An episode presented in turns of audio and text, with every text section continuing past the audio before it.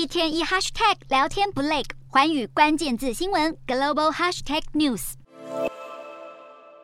北京当局对中国娱乐圈再下禁令，这一回针对的是艺人的广告代言。三十一号，中国市场监管总局等七个部门出手，联合提出了明星广告代言活动的规范，并且明文指示要对虚假违法代言坚决依法处罚到明星本人，不得以处罚经纪公司来代替，也开出商品黑名单来禁止代言。当局批评近年来明星广告代言翻车事件频传，严重破坏了市场秩序。像是今年五月，中国艺人景甜就因为宣称代言的食品有阻止油脂和糖分吸收的功效而违法，挨罚超过三千万台币。另一方面，重心在中国经商的艺人夫妻档张庭和林瑞阳，去年两人经营的美妆品牌因为涉嫌传销遭到中国调查，资产也被冻结。十一月四号将会举办听证会。中国媒体报道，两人恐面临挨罚四百四十一亿台币。